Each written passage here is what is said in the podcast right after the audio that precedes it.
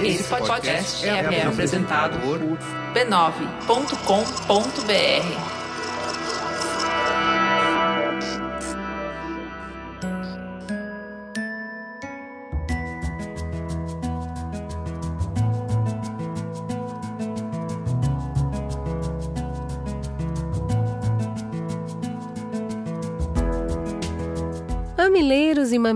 mamiletes, sejam bem-vindos ao Mamilos Férias de Verão. Eu sou a Cris Bartz e convido vocês a darem um tempinho das nossas conversas profundas e a abrir espaço para os bate-papos leves e saborosos que acompanham nossas merecidas férias. Eu sou a Juva Lauer e te convido a pegar um bolinho, fazer aquele seu chazinho preferido e se chegar para a conversa. Hoje o papo é um abraço quentinho.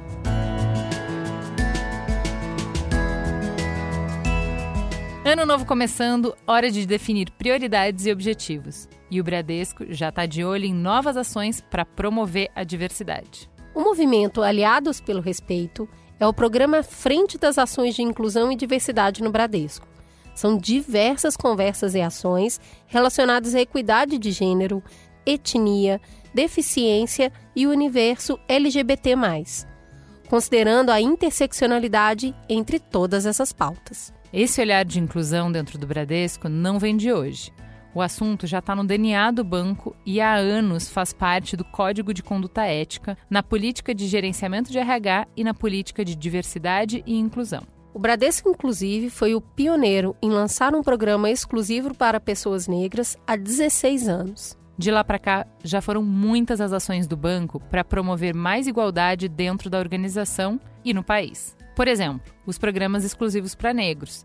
Em 15 ciclos, já empregou 450 pessoas. E tem a parceria com a Laboratório também, que já formou 110 mulheres de escolas públicas ou bolsistas na área de tecnologia. E para além dos muros do banco, tem também muita ação efetiva. O programa Aliados pelo Respeito está de olho para garantir que as campanhas do banco tragam sempre um olhar diverso e respeitoso para todos os públicos. Tem muita coisa rolando e mais ainda por vir agora em 2021. Então fiquem ligados e ligadas nas redes do Bradesco para acompanhar as novidades do programa Aliados pelo Respeito.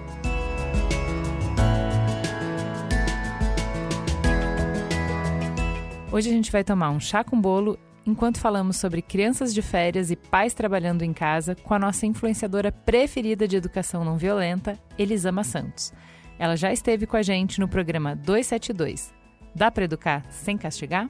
Bora para conversa? E aí, a gente recebeu chamar a mulher que fez um sucesso estrondoso no Mamilos esse ano. Impressionante. Aquela que as pessoas estão escrevendo até hoje falando: que mulher. Que mulher. Que, como que eu vivi até hoje sem conhecer esse ser humano iluminado? Ó, já valeu ter ouvido 280 programas só para vocês me apresentarem essa mulher. Foi mesmo. A pessoa, galera veio assim, enxurrada de carinho e de gratidão mesmo por ter te escutado no Mamilos. E aí, nas férias, a gente pensou, Vamos trazer de volta quem? Elisão, por favor, se apresente para quem não estava no planeta Terra. Quem é você na fila das férias? Gente, que maravilha isso! Eu tô muito me sentindo agora. pois sinta-se. Durmo hoje, tô me sentindo demais. Então, quem sou eu na fila das férias, cara? Eu sou a que queria estar na praia, mas tá em casa, né? Porque a segunda onda não deixa nada. Exato. Mas pra gente não começar com o muro de lamentações, eu sou escritora, sou palestrante, trabalho com educação parental e com comunicação não violenta né? E sou o oposto do que as pessoas esperam de alguém que faz tudo isso. é, eu, quando eu entro numa palestra, eu sempre falo assim: eu sei que todo mundo espera alguém que vai entrar aqui calmo, tranquilo, e falar: bom dia, pessoal, eu sou Elisama Santos. E chega eu, né? Olá, vamos falar de não violência. eu sei que não sou a imagem da coisa, mas Juro que, que dá certo. Eu acho que é essa conexão que as pessoas criam de imediato com você, né? Essa coisa de vida real. E falar, peraí, essa mulher, o que ela tá falando faz todo sentido, mas ela tá falando de um jeito que parece que sou eu que tô falando. E aí, a gente te trouxe aqui para trocar uma ideia sobre o que está sendo essas férias de verão. Né? Porque a gente passou por um, um ano muito estressante na maior parte do tempo com os filhos dentro de casa, assim, 24 por 7, criança, aquela loucura. E agora nem a aula online tem para quem estava fazendo, porque tá de férias. E aí, Elisama, o que, que a gente faz com essas crianças agora nas férias? Todo mundo cansado, sem paciência, aquela escapadinha que era possível. Você falou da praia, a gente também adora e, e vai com as crianças pra praia, é uma benção, né? Porque os bichinhos correm, que é uma beleza, e brinca na areia, que é uma beleza, e aí dorme. É bom para todo mundo e pouquíssimas pessoas vão conseguir fazer isso, seja no campo, seja na praia. O que, que a gente faz com esses meninos? Pergunta de um milhão essa, né? Eu acho que antes de perguntar o que a gente faz com essas crianças, tem um lugar de perguntar o que, é que eu faço com a minha frustração. Porque é ela que atrapalha o jogo inteiro, entendeu? Assim, as crianças, óbvio, elas sentem, sentem. Mas elas ficam felizes com algumas brincadeiras que a gente faz em casa. Você pega, sei lá, caixa de fósforo, inventa brincadeira com criança, a criança curte. A questão é quando eu chego nessa energia, onde eu encontro essa energia, para fazer o que a criança vai curtir. Porque ele vai curtir. A criança curte quando a gente se entrega, quando a gente está presente, quando a gente está com energia para fazer as coisas com eles. Os meus filhos hoje passaram, sei lá, três horas seguidas, eu não estou exagerando, brincando com biscuit, aquela massinha, uhum. porcelana fria. A minha mãe está aqui em casa, né? Ouvi um amém, a minha mãe está aqui em casa. Aleluia, irmã. Aleluia, a minha irmã chega domingo, amém.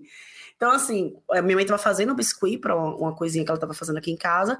E eles pediram, ela deu a massa e eles brincaram um tempão. E aí eu fui misturando tinta para poder ficar da cor que eles queriam.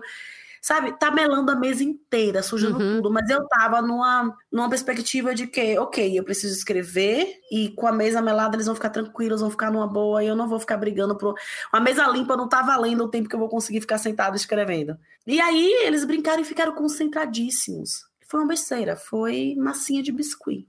Não era nada demais. Mas o fato da gente ter permitido, ter entrado na brincadeira com eles, não ter reclamado de cada gotinha que caía na toalha, a coisa fluiu, sabe? Então, eu acho que o foco, nosso foco como pais, é olhar e pensar como que eu lido com as minhas frustrações para que os meus filhos não sejam os receptáculos delas, sabe? Para que eu não Não só a frustração, mas com o meu cansaço, né? Exatamente. Eu acho que a gente tá vindo de um ano muito cansado e sem ter férias, quem não vai poder parar, eu e a Cris, a gente para agora, faz um recesso entre Natal e Ano Novo.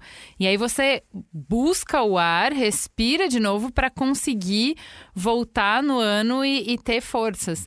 Mas para quem não vai conseguir parar, eu acho que férias sempre é um tempo muito tenso para os pais, porque as crianças ficam com muito tempo livre e elas têm a expectativa da nossa companhia, de estar com a gente. E a gente, a gente não tá de férias. Eles têm dois meses de férias no ano. A gente, se tiver um, é muito. Então, sempre é tenso. Depois de um ano que já foi completamente atípico, a gente tá muito cansado. E aí, cara? Olha, eu acho que exatamente por ter sido um ano completamente atípico, o ano não tá tão diferente das férias. Uhum. Então, assim, as crianças meio que já entenderam que a gente não tá disponível. Elas já entenderam isso. A diferença é que não vai ter escola. No meu caso, apesar de amar a escola, de ser um lugar super acolhedor de muitas formas, é um item a menos na minha lista do que eu tenho que acompanhar e fazer. Então, assim, tô ba férias. Que delícia. Porque é uma obrigação a menos, é uma coisa a menos para eu estar tá vendo a reunião e eu perdi a aula. Não sei quantas aulas eu perdi. Eu esqueci. O dia engoliu na hora que eu olhei, falei, meu Deus, ela tinha aula de música agora. Já foi aula de música, já uhum. foi aula, quer que tivesse. Então, nesse ponto, eu acho que esse, esse estranhamento que a criança tinha por estar em casa e não ter os pais, porque só tinha os pais em casa no sábado e no domingo, acabou. Então, esse estranhamento agora, eu acho que depois de 10, quase 10 meses, a gente já está meio que ajustado nesse lugar de é isso aí, não vou dar atenção e paciência para vocês e vamos seguir o barco porque é como dá para ser. Então acho que as, as, expectativas elas estão um pouquinho mais ajustadas das crianças. E o nosso cansaço é como a gente eu estava falando da frustração. Eu vou olhar o que é que eu posso fazer para me cansar menos. Porque, convenhamos, quando a gente fala de maternidade, de paternidade, a opção facinho, gostosinho e sem cansaço não veio no pacote. Uhum. Não temos essa. Não tem essa opção. Então, o que é que eu posso fazer para estar minimamente disposta a atender algumas, não são todas, mas algumas das demandas dessa criança? Né? Então, ah, eu vou lavar prato uma, vez no dia, paciência, vai ser uma vez no dia mesmo, a pia vai ficar cheia de louça e eu não vou limpar agora, eu vou, assim, a gente enxugando o dia mesmo, sabe? Porque essas listas mentais que a gente faz pra gente mesmo, elas são listas de frustração. Você acorda com uma lista de muitas coisas que você jura que você vai fazer e você sabe. Seu coraçãozinho te diz, não vai rolar mas você insiste que você tem que fazer tudo aquilo. E aí você chega no final do dia altamente cansada, frustrada e se reconhecendo no que você fez como bom. Porque o olho está no que eu não fiz. O olho está no que eu não dei conta. Então eu preciso fazer esse ajuste, já que eu não posso mudar o caminho, eu mudo minha forma de caminhar, né? Já diria o, o poeta, eu mudo minha forma de caminhar. Esse ajuste no que, é que eu posso tirar dessa minha rotina para ela ficar menos pesarosa e menos cansativa. A opção, mais uma vez, vai ser fácil, vai ser gostoso, vai ser leve, vai ser lindo. Cara, ela não tá no pacote. Isso acontece de vez em quando. É uma ilusão que falaram pra gente sobre maternidade, sobre ter filhos. Você vai viver na propaganda de margarina. Isso é mentira, não vai viver. E justamente você fala muito de ir no caminho contrário desse caminho da reclamação, que é um caminho até de valorizar a, a criança também, né? Que a gente não pode ser o espelho de tudo que ele faz, o receptáculo de tudo que ele faz de errado. Então, valorizar, elogiar, agradecer, é que bom que a criança fez aquilo, aquilo tá bacana, e não que ele fica fazendo de errado o tempo todo. É, tem uma expressão que você até usa que você fala: até que enfim esse quarto tá arrumado. Né? Então, finalmente, quando a criança faz o que você pediu, você fala que bom que você fez, ser irônica, debochada naquilo. Mas aí é, tem essa ideia de será que se eu tô elogiando, se eu tô sempre falando o que ele tá fazendo de correto, se eu não tô ali é, criando uma criança muito convencida, sabe? Ou acomodada, porque afinal o que ela faz tá sempre certo, tá sempre bom.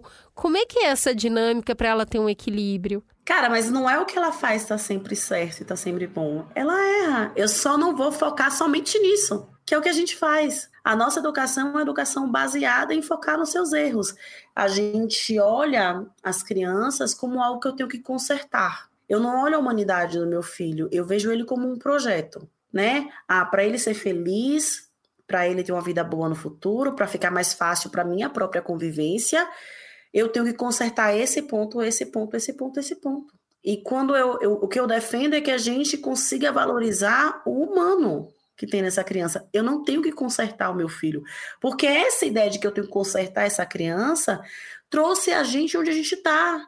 Que a gente não se aceita. Você se olha como alguém que precisa ser consertado o tempo inteiro. Alguém que precisa de, de ajustes o tempo inteiro. Tem uma frase, eu não sei se eu falei no outro episódio, mas é uma frase que o Marshall Rosenberg cita no livro Comunicação Não Violenta, que é de uma peça, Mil Palhaços, que ele fala que eu quero que ele reconheça a coisa especial que ele é, senão ele não perceberá quando for embora. Eu quero que ele esteja desperto e dê ao mundo um pequeno pontapé quando se der a chance, enfim. E aí no final ele fala: eu quero que ele saiba a razão sutil, fugidia e importante pela qual nasceu humano, não a cadeira. Nós vemos os nossos filhos como cadeiras. Então eu preciso trocar o encosto para ele ficar mais confortável, talvez trocar a cor desse assento fique melhor e talvez trocar o material, isso aqui. A gente está olhando o tempo inteiro consertando eles. Por isso a gente foca no erro o tempo todo, porque ainda não está perfeito, ainda não está bom, ainda não está do jeito que eu acho que deveria estar. E eu, o olhar que eu convoco os pais é um olhar de calma, ele é humano. No pacote humanidade, vem um monte de caca, vem um monte de erro, vem um monte de, de, de se atrapalhar, Vamos valorizar as duas coisas. Assim, se você falha é, e você faz uma, uma, besteira qualquer no trabalho, e alguém chega para você e fala: Ó, oh, você tem sido super competente no que você faz, você tem acertado nisso, nisso, nisso, nisso, nisso, nisso, nisso. Agora é isso aqui que aconteceu. Acho que a gente pode melhorar. Teve essa consequência. Eu acredito no potencial que você tem diante de tudo que você sempre fez. Eu acho que você pode melhorar. Você vai ficar convencida? Não, cara. Você não fica convencido. Você acredita em você. Você melhora acreditando que você é capaz de melhorar. É aqui que está a chave. Não é filho, você é perfeito, você é maravilhoso, você nunca erra, perfeito sem defeitos. Fada sensata. Não, tem fadas sensatas. De humanos. E aí você erra, eu também erro. Como que a gente vai ajustar essas coisas aqui, né? Você também acerta. Tem um, um texto que eu escrevi no começo de 2019. E foi um texto assim que viralizou, teve, sei lá, 15 mil compartilhamentos. Que era um texto que eu contava a história do meu filho com a lancheira. Ele esquecia a lancheira de, de pôr o lanche para escola, ele esqueceu em casa algumas vezes. E ele esquecia e ficava com fome. E quando ele chegava lá, filho, olha, a lancheira ficou, ficou aqui em cima, organizada, você esqueceu de pôr na mochila. E aí teve um dia que ele esqueceu, pela milésima vez, ele, na verdade ele esquecia na escola e eu não tinha onde pôr o lanche para ele ir no outro dia, melava, derramava suco. E eu falei, ó, eu preciso que você traga para poder pôr o lanche, eu não vou ter onde botar o suco, vou ter que botar coisas somente secas. E aí ele ficou muito frustrado, né? Depois, sei lá, tinha alguns mas tinha esquecido umas cinco, seis vezes. E ele ficou muito frustrado. Ele, eu sempre esqueço, eu só faço besteira de novo e eu esqueci.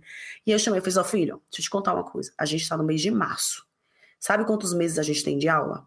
Aí ele parou, não, dois meses de aula. Sabe quantas vezes você esqueceu a sua lancheira na escola? Aí ele parou, não sei, umas seis, sete. Eu, pois é, você esqueceu oito vezes. Em dois meses, você acertou mais que errou, cara. Você esqueceu muito menos do que o que você lembrou de pegar sua mochila e trazer. Você vai lembrar. Você vai lembrar, você vai conseguir lembrar. E aí, quando eu escrevi esse texto, eu falei, pô, eu foco no seu acerto. Você é capaz de lembrar, porque você, você, eu não preciso te provar isso. Sua vida tá te provando. Você acertou mais que errou. Você trouxe a mochila, a lancheira inúmeras vezes. Você esqueceu oito. Em dois meses. E aí ele, na hora que eu falei, ele fez, eu vou lembrar, né, mãe? Eu, vai, você vai lembrar. E ele lembrou.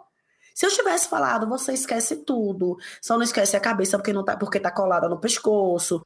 Ele ia se sentir capaz de lembrar. Ele até podia lembrar da lancheira, ele até podia trazer.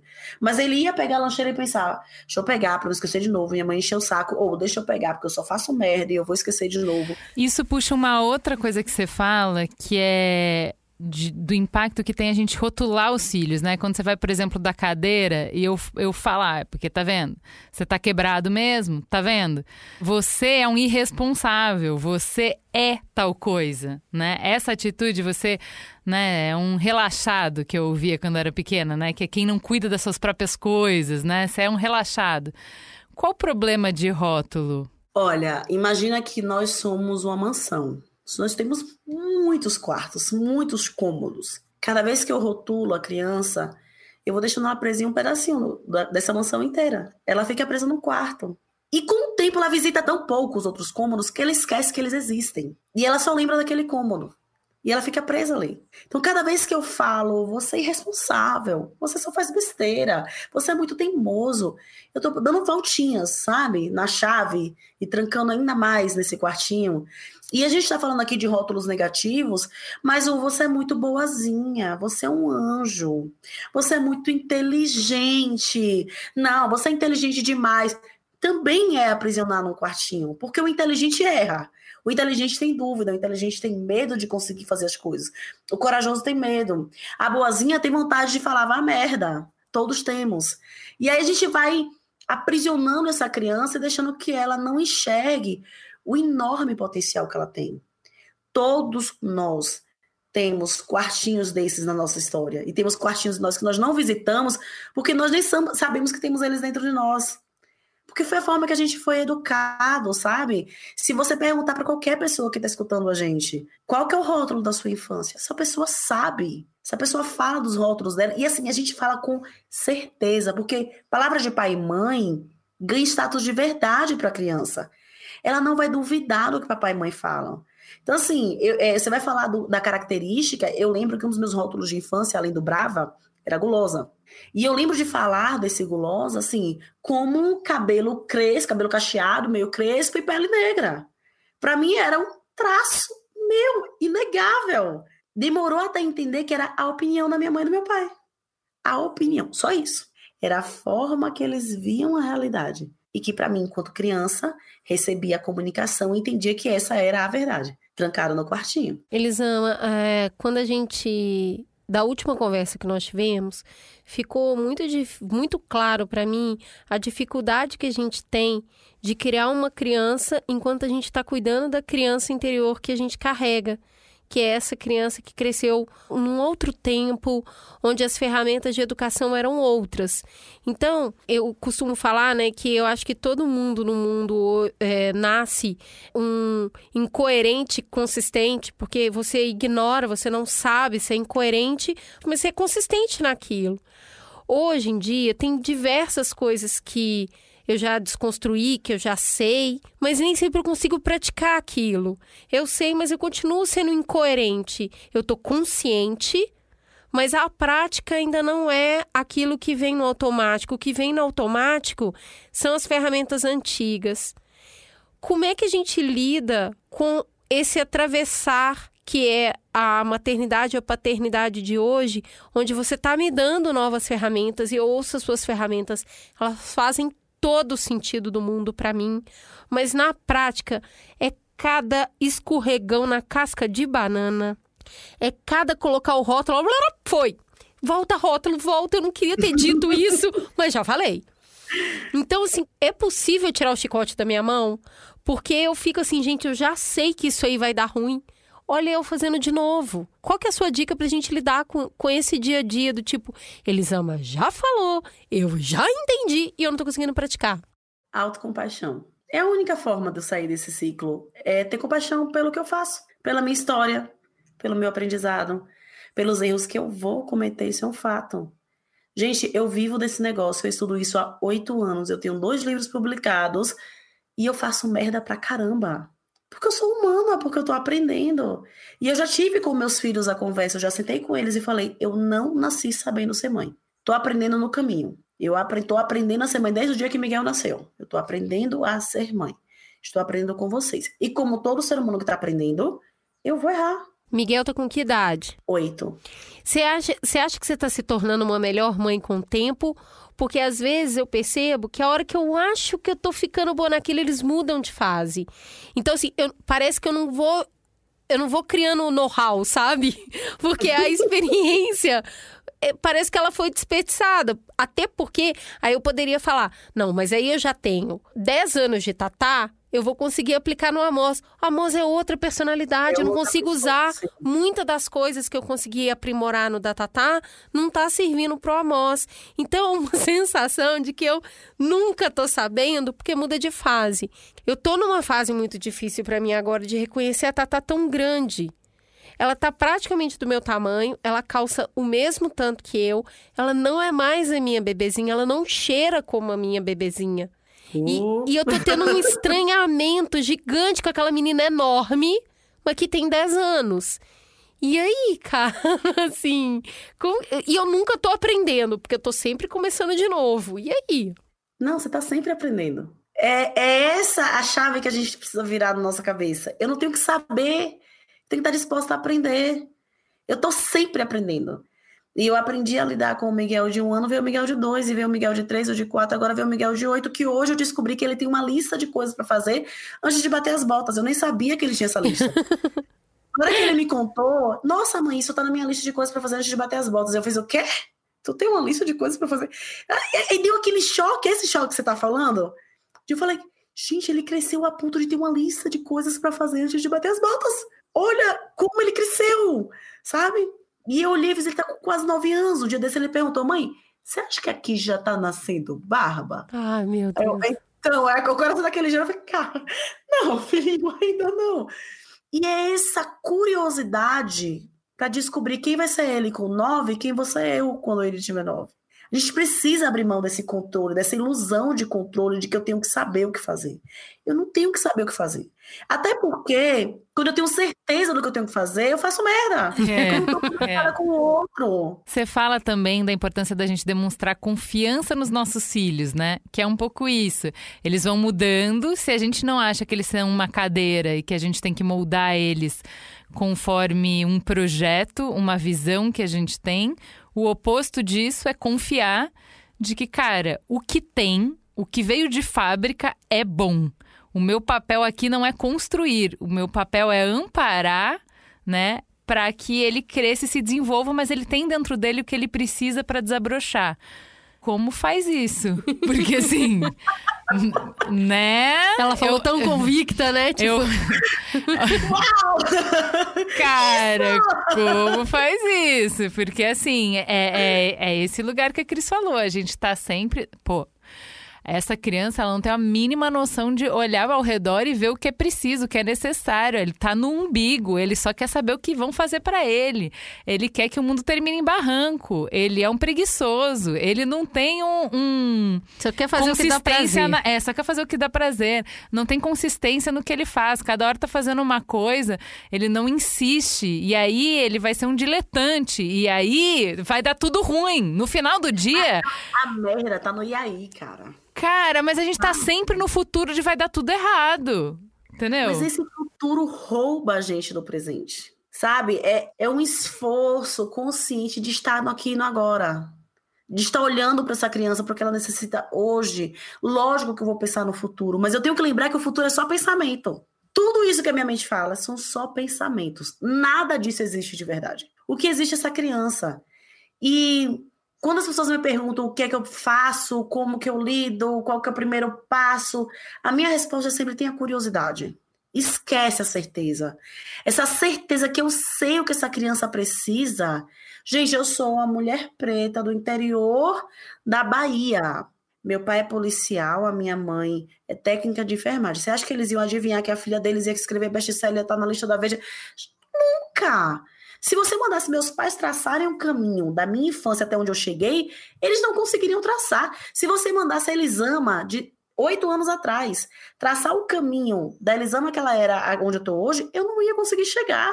Essa ilusão de que eu sei o que o meu filho precisa é isso, uma ilusão. E quando eu tenho noção disso, quando eu quero, eu, des, eu desvinculo a imagem da mãe e do pai como alguém que sabe, e me coloco nesse lugar de alguém que também está aprendendo. Estamos juntos construindo uma vida bacana e maravilhosa para nós dois e para quem vai conviver conosco e etc e tal. Tudo muda. Essa angústia, ela aparece de vez em quando? Aparece, mas ela não fala o tempo inteiro. Ela não tem voz o tempo inteiro quando você exercita essa curiosidade de que interessante. Nossa, por que será que ele agiu assim? Por que será que ele falou isso? Quando eu paro de achar que eu sou centro do universo, porque a gente tem essa tendência. Ele tá falando para me irritar, ele tá fazendo isso porque ele não me respeita, ele tá fazendo porque não me ouve, é uma prova de que eu não sou uma boa mãe, é uma prova de que eu não sou um bom pai. É tudo sobre a gente. E não é sobre nós, amor. Não é sobre nós, é sobre essa criança e a vida e o mundo e o que ela tá aprendendo. Quando eu consigo, sabe, lembrar disso, quando eu consigo lembrar que não é sobre mim e tirar a certeza e trocar ela por uma, uma dose boa de curiosidade, é mais fácil aplicar qualquer coisa. Ah, eu quero trazer o choro então. Porque quando tira o choro do bebezinho, que é um choro que eu acho que já tem um milhão de ferramentas aí para ajudar, mas esse choro da criança maior, que aí você se sente muito manipulado pelo choro daquela criança. Aí a tendência de você virar para ela e falar: Você acha que o mundo vai ser resolvido porque está chorando? Chorar resolve alguma coisa? Por que você tá chorando? Você acha que eu vou ficar com dó de você e aí eu vou resolver a treta? Por que, que você tá chorando? E aí chora. Aí chora mais, né? E aí chora bastante. Aí você se sente muito manipulado por aquele choro. A, a, a minha filha, ela já chegou num ponto, ela virou para mim e falou: Eu choro para organizar os meus sentimentos. Maravilhosa, tome pra você. Aí, eu virei pra ela e falei, mas depois de organizar, você vai fazer alguma coisa. Você vai agir sobre isso? Quando você estiver bem organizadinha, querida, você se organizou bem, minha filha, e aí, você vai agir, meu bem? Então, assim, como que a gente faz com esse choro que, para nós, ele não faz muito sentido? Não é um choro de fome, não é um choro de desamparo, não é um choro de dor. É um choro que a criança está usando por um motivo que para a gente adulto não faz muito sentido. A criança usa mesmo o choro para manipular a gente, ser coisa, é, é, julgamento nosso? Como é que é isso? Julgamento total. A criança chora porque precisa chorar. Eu não tenho que entender o motivo que ela está chorando, eu tenho que julgar quem sou eu para julgar o motivo de alguém chorar. Pode sim, existe a criança que vai chorar para conseguir as coisas? Existe. Mas não é porque ela é maquiavélica, ela é que ela aprendeu que se eu chorar muito, a mamãe me dá. Pode acontecer? Pode. E pode acontecer. Não, se eu chorar, a mamãe tira o pé. Se eu chorar, Sim. eu encerro a conversa, que é difícil. Se eu chorar, Exatamente. eu mudo o tom, é, o, o, foco do ambiente, entendeu? Eu acho Exato. que tem várias é coisas. Ela está manipulando. É que ela aprendeu que assim funciona. E todos nós somos muito inteligentes em fazer isso. Você sabe o que, que funciona para encerrar a conversa com seu marido. Pode ser calar a boca e falar, ah, tá bom, depois a gente conversa. Você sabe, você, você sabe, a criança ela vai aprendendo a lidar com você. Nós não somos os mesmos em nenhuma relação. Nós não somos os mesmos. Por quê? Porque eu sei como é que funciona com você e a gente vai aprendendo como é que a gente conversa com cada pessoa. Mas esse choro, mesmo esse choro, que ele é chorado porque pode ser que a minha mãe vai me dar, ele tem um motivo e ele tem um sentimento que está sendo demonstrado com esse choro. A nossa ideia de que a criança está manipulando, e aí é interessante porque eu nunca pensei que era manipulação. Você vê como é de cada pessoa. O choro me dava raiva. Que eu pensava, você não é fraca, levante que você é forte. Eu fui a Elisama de. Tá olhando o quê? Tá olhando aqui, tá, tá olhando pra mim por quê? Sabe? Então, assim, como assim você tá chorando em vez de ir lá enfrentar o problema de frente? Eu sou toda então, essa. E ainda mais quando é quando é a menina que chora, né? Me pega muito, porque assim, eu acolho o choro do meu menino, que chora pouco, e chora de raiva, chora potente, né? Chora de eu queria te, de te destruir, mas eu não posso, então eu tô chorando. Não é um choro de, de vulnerabilidade a maior parte das vezes. E não consigo acolher o da minha menina, que eu falo, levanta. Se é uma mulher, se você. Le... Mulher chorando, não. Mulher chorando, não. Você levanta. Esse era o ponto que mais batia para mim, Ju. Era esse ponto de olhar e falar. Você é uma mulher desse mundo, não pode ser fraca, sabe? Só que aí não é, é, assim que a gente eu... consegue as coisas, Nina. Não é assim. É, você mas... argumente, você fale, você brigue, você não, não é chorando que você vai conseguir as coisas. Nossa, é um gatilho muito forte para mim até hoje. Mas assim, ela tem o tempo dela. E eu descobri isso. Helena me ensinou a chorar. Helena é aquela canceriana nata, aquela que você faz ah? E aquilo eu olhava para ela e pensava: o mundo vai destruir a minha filha, o mundo vai mastigar a minha filha e cuspir os, os bagacinhos. Ela não vai dar conta de viver. E eu comecei a exercitar curiosidade sobre ela e observar ela. E eu percebi primeiro a curiosidade sobre mim, por que, é que me irritava tanto? Porque, óbvio, eu acho que o meu jeito de sentir é que é o certo.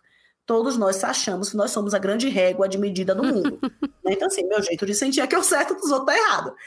E eu tinha essa convicção, assim, para dar conta como mulher, como mulher preta que ela é, nesse mundo ela precisa ser muito braba, que nem a mãe.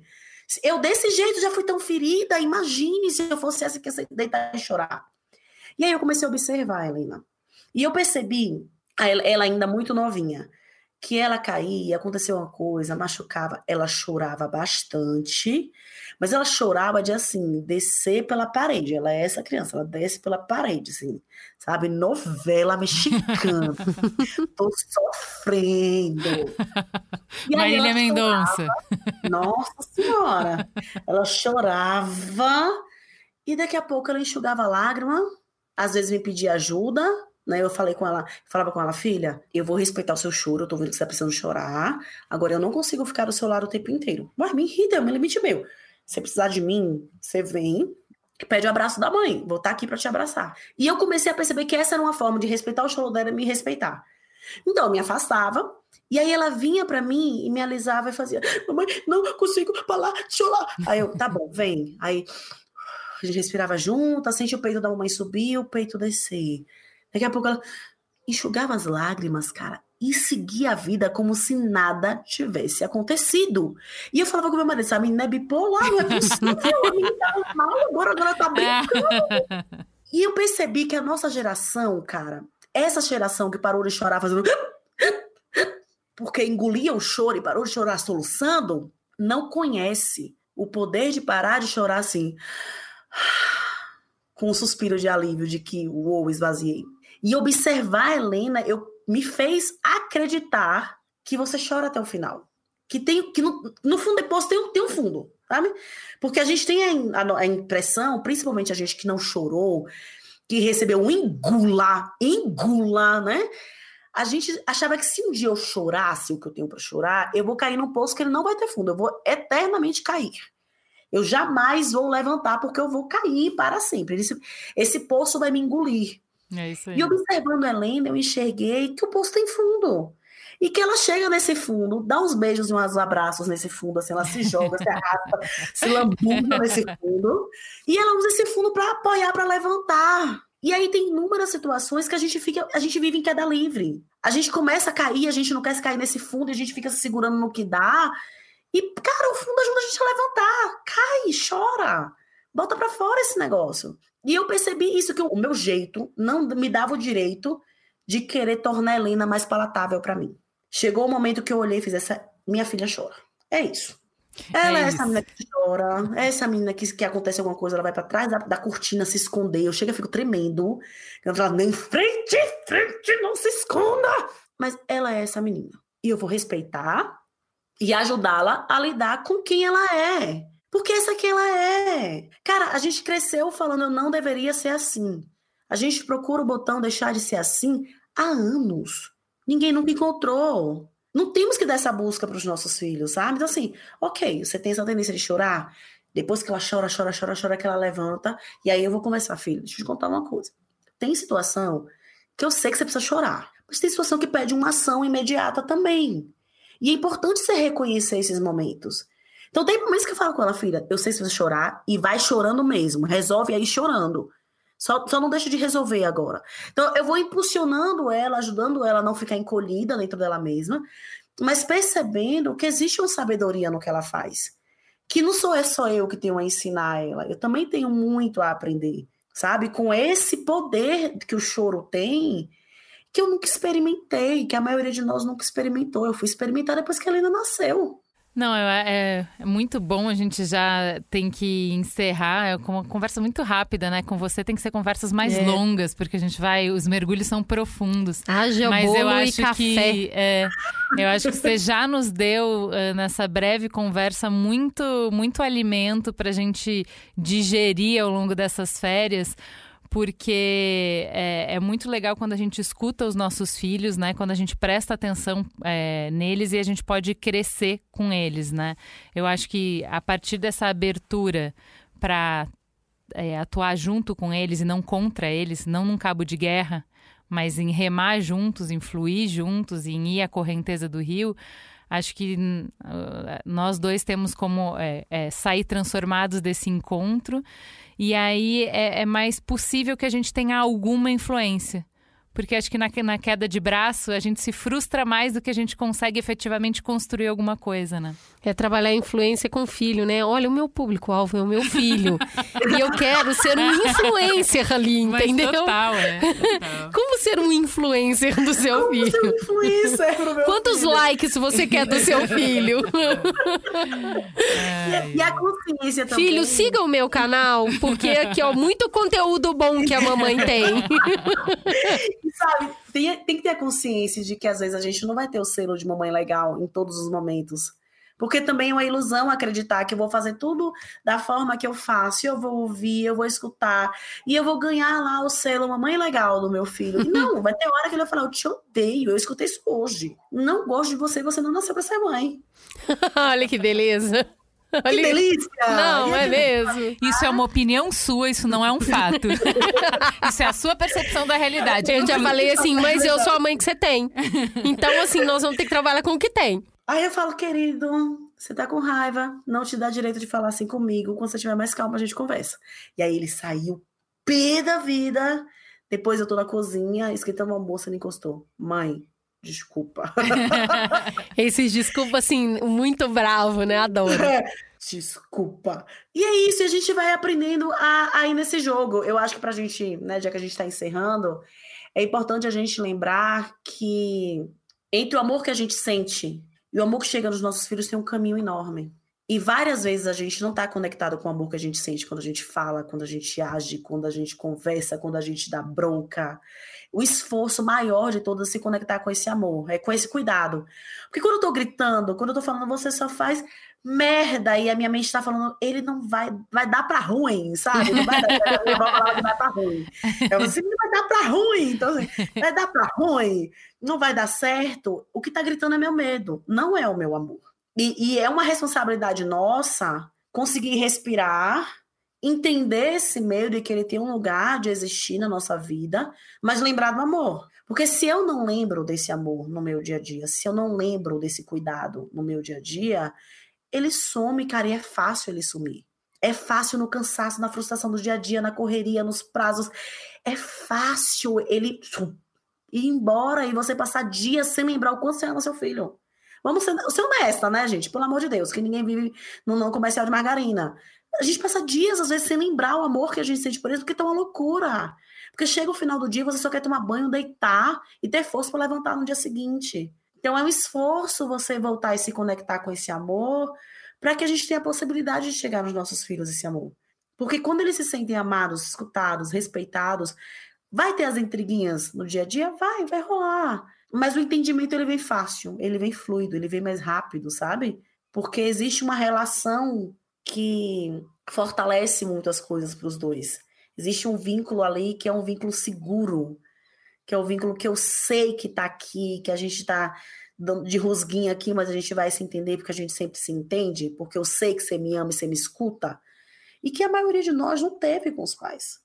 E não é porque eles não nos amaram, é que esse medo ele falou muito alto o tempo inteiro na educação. E, e é um compromisso que a gente tem que ter com a gente, sabe? De lembrar, lembrar desse amor, desse cuidado. Assim, por que, que eu tô gritando? Porque eu quero que ele fique bem, que ele fique feliz. Ok, não faz sentido. Deixa eu beber uma água para as coisas fazerem sentido de novo, sabe? Ai, maravilhosa. Eu quero eles. Eles amam uma igreja, minha pastora preferida. nada nos faltará. Eu só preciso dessa pregação toda semana. Exato. Eu quero, eu quero congregar nessa missa. Eles amam. É Todo domingo aí. eu vou, congrego, me sinto Isso melhor, me mesmo. alimento. É Fala o pão do amém. espírito.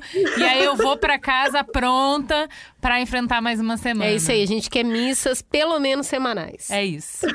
Ai, suas lindas. Querida, obrigada. muito obrigada por sempre compartilhar o seu aprendizado que acaba guiando caminhos, trazendo caminhos tão cheio de luz pra gente, que é, é isso que eu sinto no final, toda vez que a gente troca uma ideia, eu falo, caralho, abriu uma clareira aqui pra eu poder passar. Obrigada por ir com esse facão na frente, assim, tirando todo o mato pra gente poder caminhar. É realmente preciosa. Todas as vezes que a gente se encontra, você continua com a gente, sabe? Continua semanas, amam ali, por isso que a gente precisa na missa, tá? Tá combinado. Obrigada, querida. Que gostoso te ter aqui com a gente nas férias. Ai, gente, eu que agradeço. Enfim, é um luxo estar aqui. Adoro bater papo com vocês.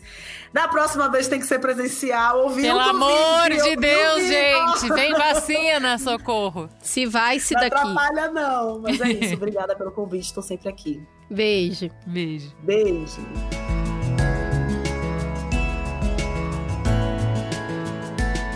O Mamilos é uma produção B9.